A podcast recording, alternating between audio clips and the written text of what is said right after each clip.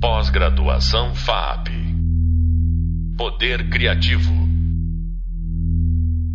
Narrativas contra-hegemônicas e alternativas sistêmicas. Vivemos imersos numa cultura do eu, individualista, consumista, hedonista, capitalista, vários outros istas. A impressão que temos é que só existe esse caminho, que o capitalismo venceu, que não há alternativa. Como já disseram, é mais fácil imaginar o fim do mundo do que o fim do capitalismo. Quem fala isso é o Mark Fisher. Mas a colaboração está no centro da existência humana desde sempre. Sem colaboração, não teríamos chegado até aqui. Como é que a gente pode repensar as nossas narrativas a partir dessa perspectiva e de outras perspectivas que não são competitivas?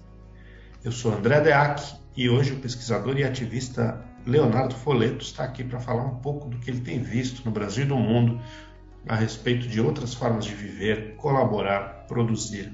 Tudo bem, Léo? Oi, André, tudo bem? Vamos começar falando de você um minutinho. Como é que você se apresenta aí? O que, é que você tem a ver com essa pesquisa sobre colaboração? É, bueno, eu sou jornalista, é, pesquisador na área de comunicação, cultura e tecnologia já faz uns anos. Segui um, uma carreira, fiz mestrado, doutorado na comunicação, na tecnologia. É, faço parte do, do Creative Commons, que é um capítulo brasileiro de uma, uma rede internacional ligado a, a licenças livres de, de, conteúdos e conhecimento livre. É, e nesse momento estou finalizando um, um pós-doutorado no Lab Cidade, um laboratório da USP, ligado à, à questão da, das cidades também. E sempre me interessei por essa temática na medida em que, é, ao trabalhar com, com questões ligadas ao conhecimento livre, à cultura hacker e ao software livre, a gente sempre se deparava com opções que não eram as tradicionais do capitalismo, são alternativas de mundo que, no fundo, iam contra, muitas vezes, a propriedade, que é o cerne da construção do capitalismo enquanto modelo econômico, político que a gente vive. E muitas vezes, ao pesquisar, ao militar por, por software livre, por cultura livre, eu me deparei com a necessidade de olhar para outros lados, alternativas sistêmicas, e entender como é que a gente pode, para além de criticar o que está aí, apontar caminhos, é, outras perspectivas. Então, me interessa esse assunto a partir daí.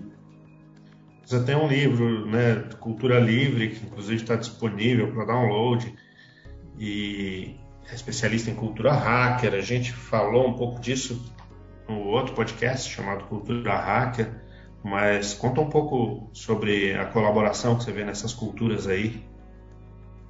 Sim, é, pois o, o livro, né, o A Cultura Livre, uma história da resistência de propriedade, ele é, é um livro que resgata a história da, da cultura livre para além da sua propagação na internet nos anos 90 e 2000, que veio muito a partir do software livre e de organizações como Creative Commons. Então eu faço uma história, um percurso histórico desde os gregos, eu falo do surgimento da própria ideia de noção de propriedade intelectual, passo pelo século XX, todas as vanguardas históricas que foram contra é, abertamente a ideia de propriedade, de pegar uma coisa e pedir proteção, pedir é, autorização para usar um, pedaços de uma obra, por exemplo até chegar, enfim, à internet, né, que é a grande questão que bagunça toda a noção de propriedade intelectual construída no final do século XVIII, XIX, é, baseada, no, enfim, como base no capitalismo, e chacoalha isso, mas, por outro lado, também é, conta um pouco no livro como que,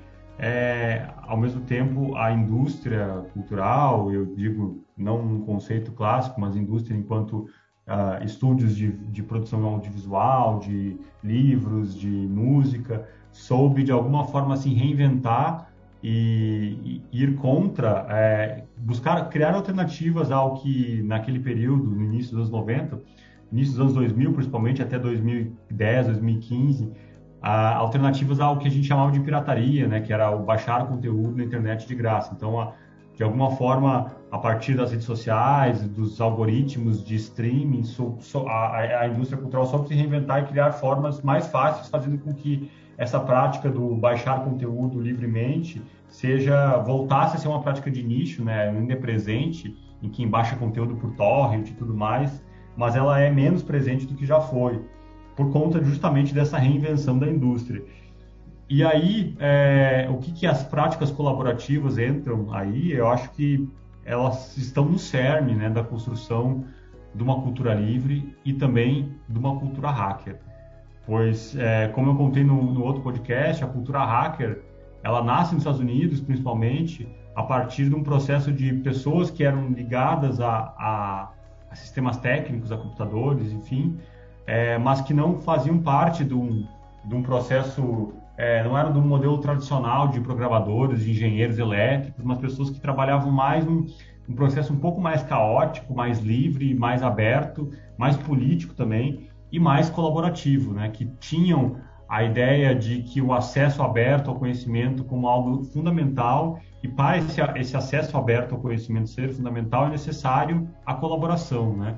Então, é, a cultura hacker que se originou nesse lugar depois também que a, a vertente mais europeia, como eu comentei no outro podcast, ela tem a colaboração como um fator essencial, assim. Então, isso é muito visível quando a gente vai, por exemplo, em hackerspaces, que são lugares onde hackers se encontram no Brasil e em vários lugares do mundo, existe uma rede muito grande, onde se a gente traz um problema para esse lugar, por exemplo, quero resolver algum problema no meu computador, quero, sei lá, não estou conseguindo instalar um, um, um Linux no meu computador.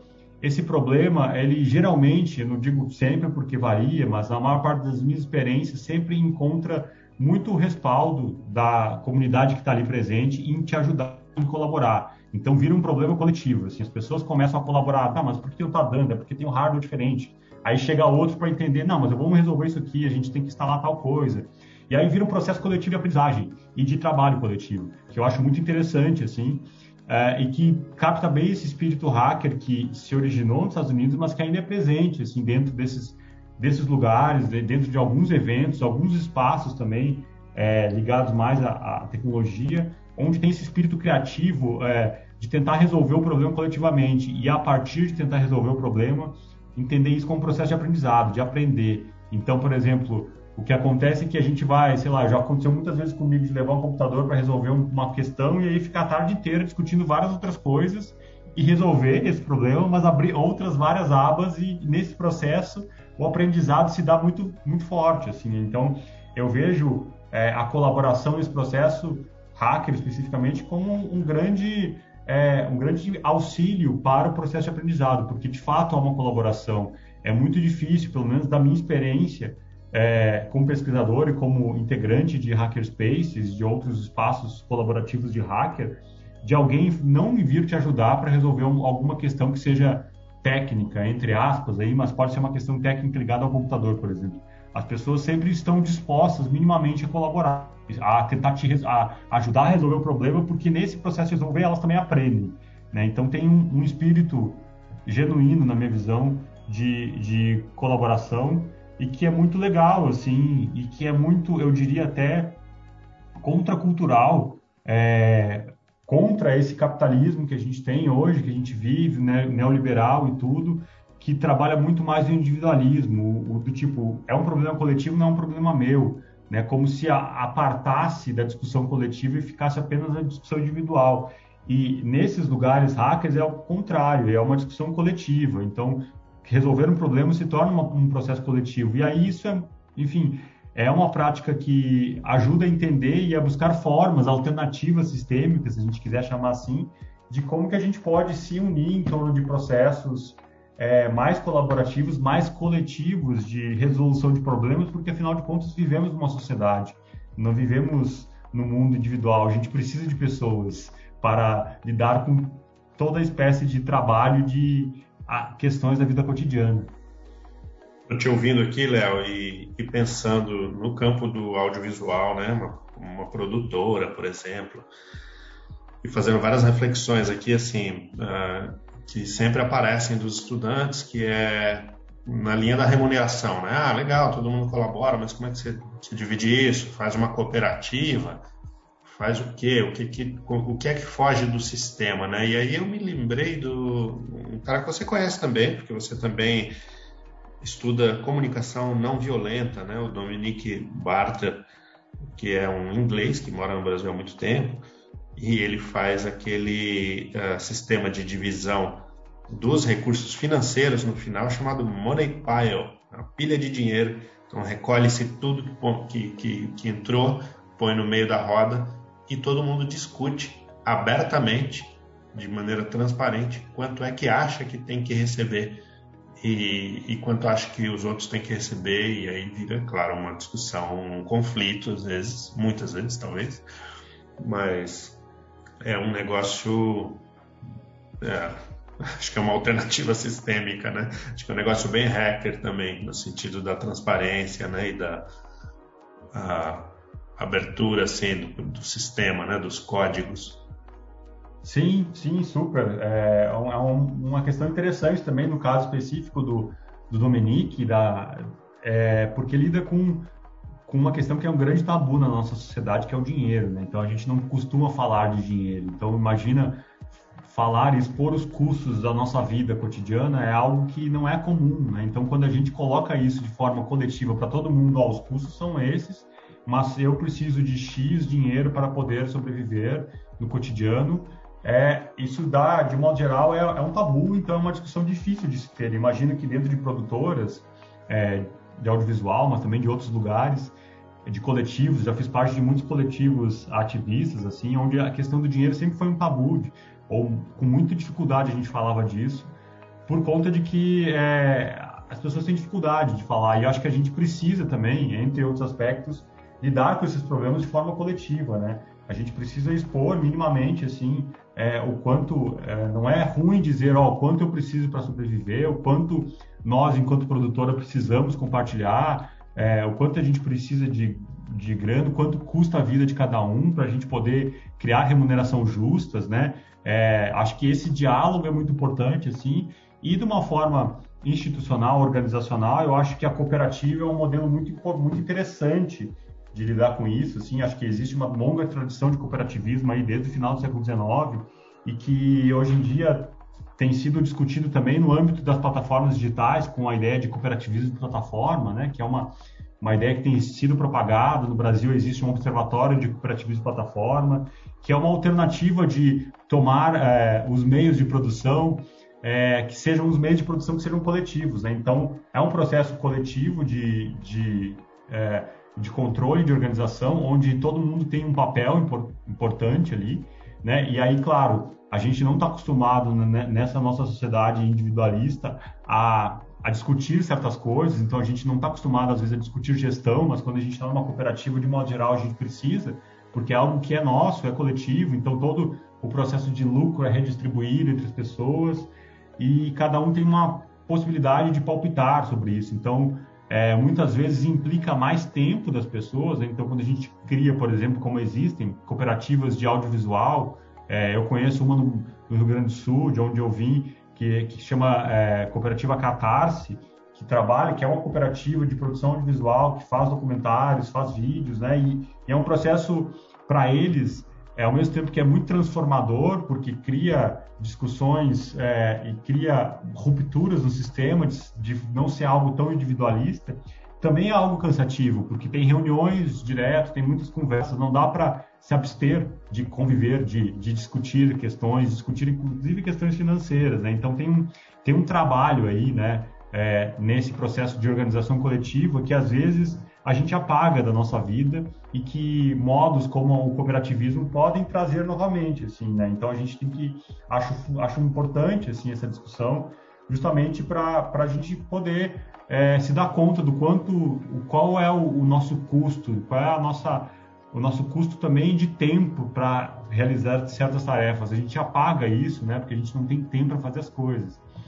Então eu vejo é, as cooperativas e particularmente as cooperativas de plataforma para lidar com, por exemplo, com aplicativos de entrega, com, é, enfim, outros aplicativos de, de mobilidade de modo geral, como uma alternativa sistêmica dentro do sistema, né? Uma forma de hackear o sistema dentro do sistema, porque existe uma legislação específica sobre cooperativismo, a gente está fazendo tudo dentro da lei, né?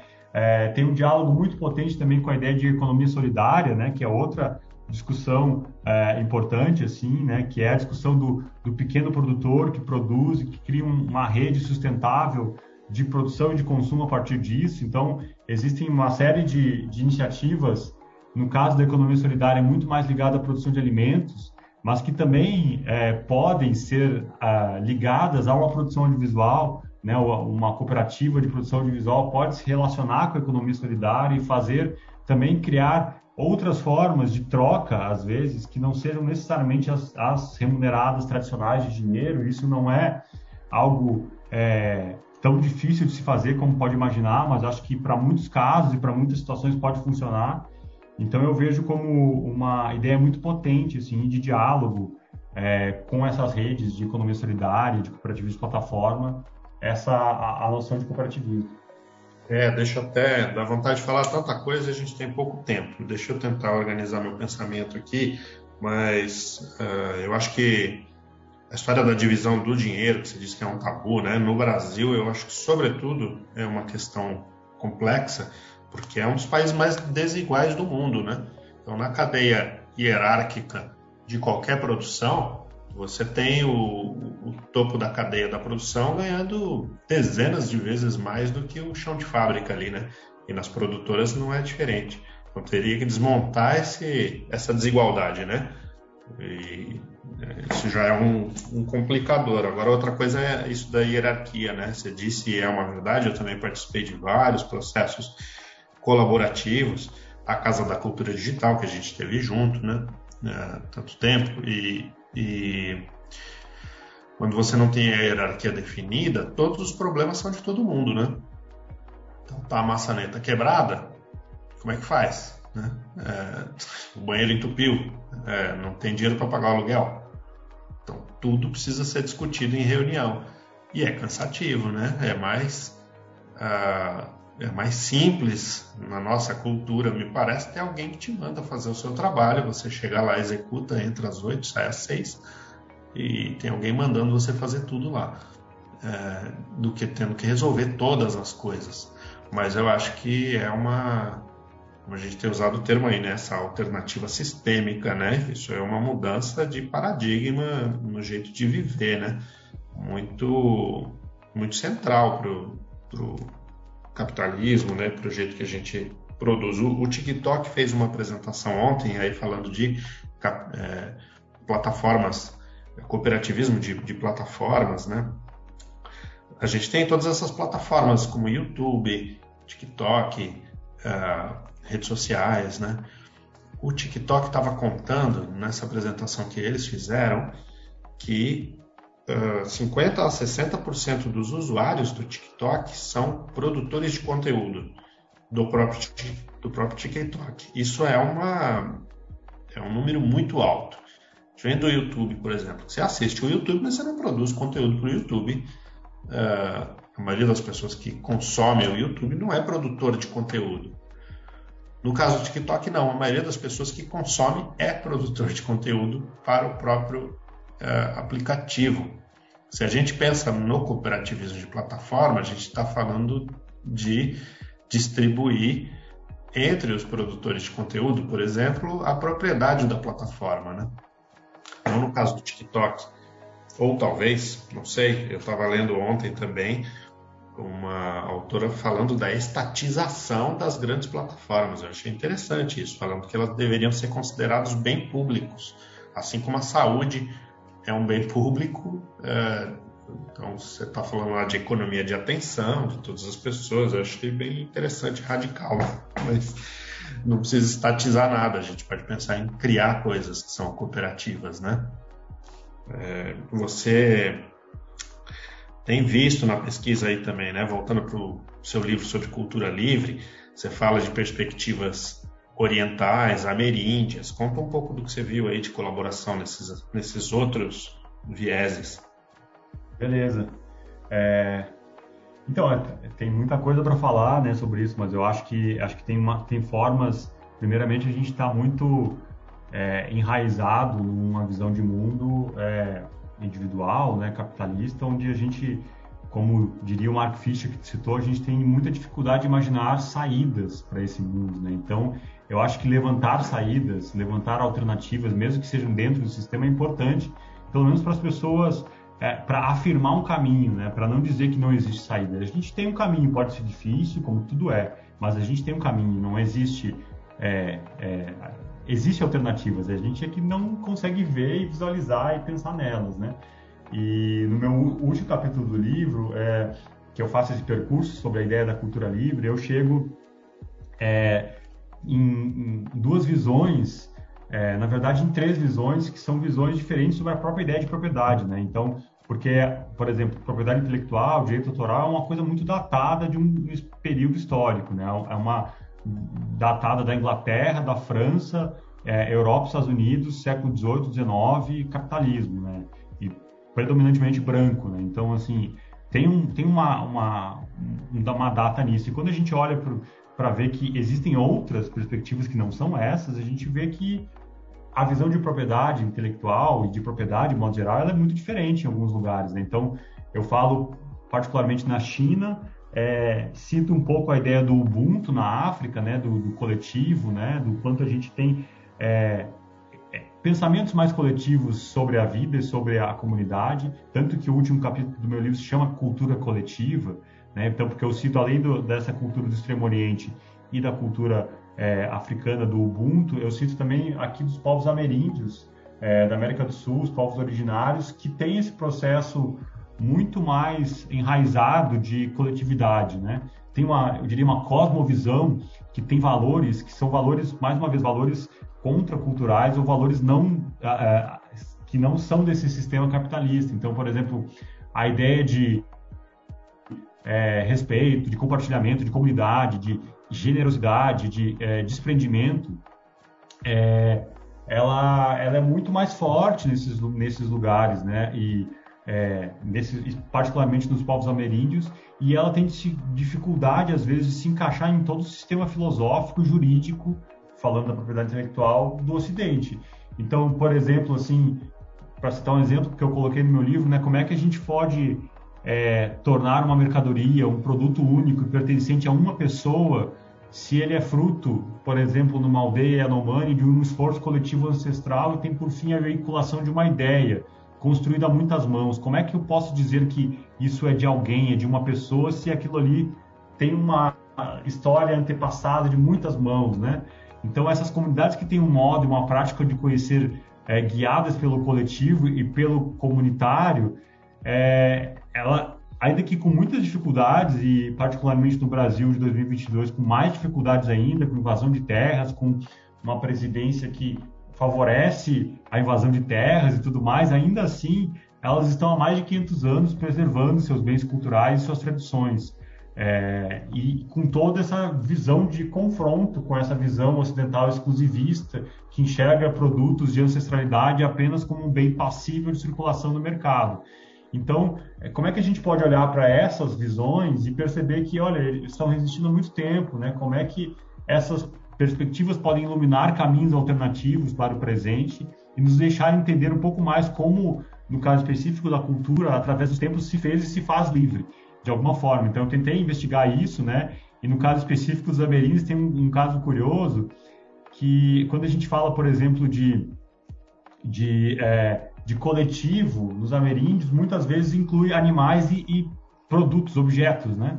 É, muitas vezes um objeto tem uma vida, né? Os animais têm uma perspectiva, são colocados dentro do coletivo. Então, como é que a gente vai fazer um processo de autoria ou de propriedade intelectual quando o, o coletivo aí inclui inclusive os próprios objetos, né? Então, essa relação entre sujeito e objeto que a gente tem, digamos, no sistema filosófico ocidental que separa um, uma coisa sou eu, sujeito, outra coisa é o computador, é objeto que eu estou falando com vocês, ela é muito mais difusa em processos é, de construção coletiva ameríndia. Então, como é que a gente vai ter essa separação mais clara? Como é que eu vou dizer que não, esse objeto é um, é um produto que pode ser vendido quando, na verdade, o objeto faz parte do coletivo? Então, quando aquele, aquele vaso produzido, ele é parte de uma produção coletiva.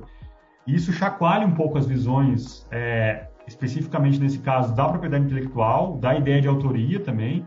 É, por outro lado, também chacoalham a, a visão e, e, nos mostram o quanto esses povos pensam e têm a ideia do coletivo, do comum, muito mais colocada para nós do que a gente. Assim, a gente não tem uma ideia muito clara, nós vivendo numa sociedade, numa cidade grande ou pequena brasileira, a gente tem uma visão muito diferente do que é comum, né? É, o nosso vizinho, às vezes a gente não fala, a nossa rua que a gente mora não é algo que a gente faz parte da nossa vida, a gente não dá tanta bola para isso sendo que esses povos dão muito mais importância a essa construção coletiva.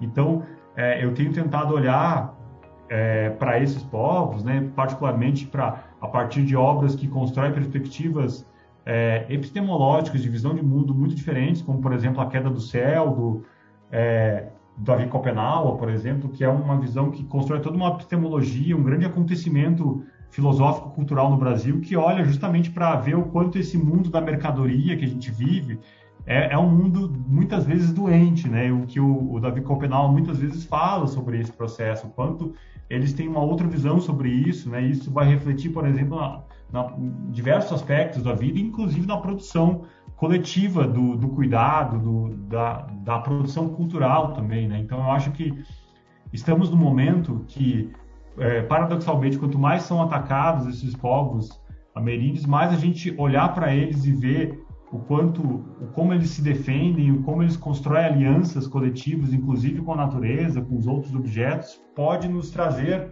é, vislumbrar caminhos, né? A gente estava falando de alternativas sistêmicas, acho que olhar para isso ajuda a potencializar alternativas sistêmicas, e não é que, também, gosto de situar, não é que seja algo é, muito tradicional, claro, mas é uma visão de mundo que pode nos ajudar a criar saídas aí. Ô, Léo, adorei o papo. Te agradeço demais o tempo aí a disposição de ter vindo conversar com a gente. E sempre é bem provocador pensar isso dentro das estruturas, né? Obrigado demais. Nesse podcast, falamos de outras perspectivas para além da competição bruta, do cada um por si, e que a gente pode trabalhar em rede, construir redes, construir colaboração, transformar. No próximo podcast vamos falar sobre o futuro do audiovisual. Até breve. Pós-graduação FAP. Poder Criativo.